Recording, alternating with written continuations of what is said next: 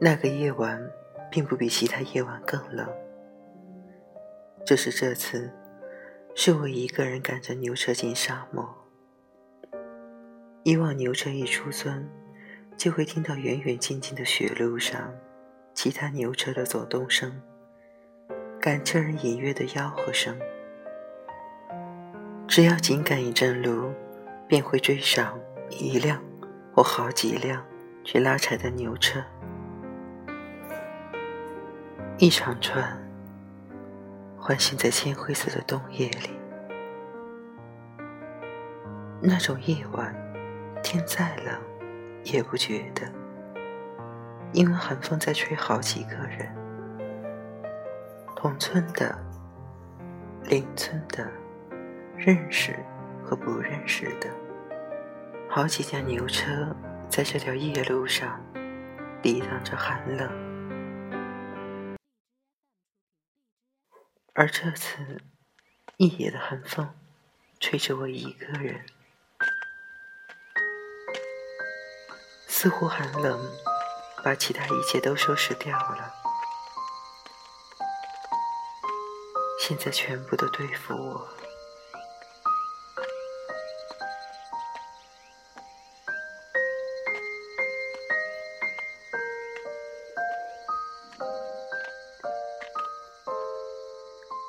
我掖着羊皮大衣，一动不动，趴在牛车里，不敢大声吆喝牛，免得让更多的寒冷发现我。从那个夜晚，我懂得了隐藏温暖，在凛冽的寒风中，身体中那点温暖。正一步步退守到一个隐秘的，有时连我自己都难以找到的深远处。我把这点隐藏的温暖，节俭的用于此后多年的爱情生活。我的亲人们说我是个很冷的人，不是的。我把仅有的温暖，全给了你。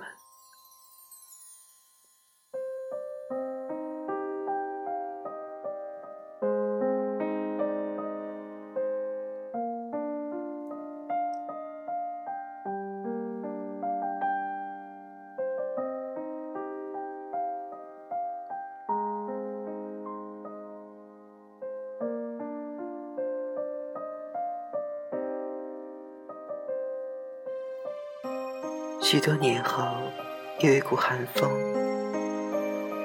从我自以为火热温暖的、从未被寒冷侵入的内心深处，阵阵袭来时，我才发现，穿再厚的棉衣也没用了。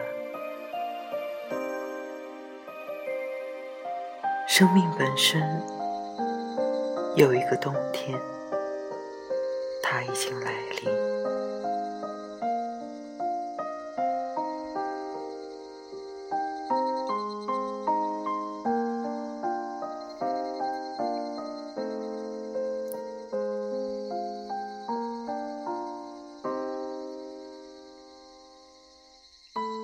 天亮时，牛车终于到达有柴火的地方，我的一条腿却被冻僵了。失去了感觉，我试探着用另一条腿跳下车，拄着一根柴火棒活动了一阵，又点了一堆火烤了一会儿，勉强可以行走了。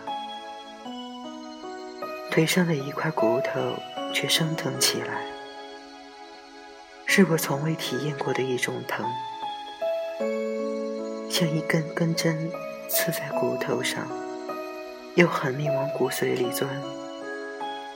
这种疼感一直延续到以后所有的冬天，以及夏季里阴冷的日子。天快黑时，我装着半车柴火回到家里，父亲一见就问我：“怎么拉了这么点柴？不过两天烧的。我没吭声，也没向家里说腿冻坏的事。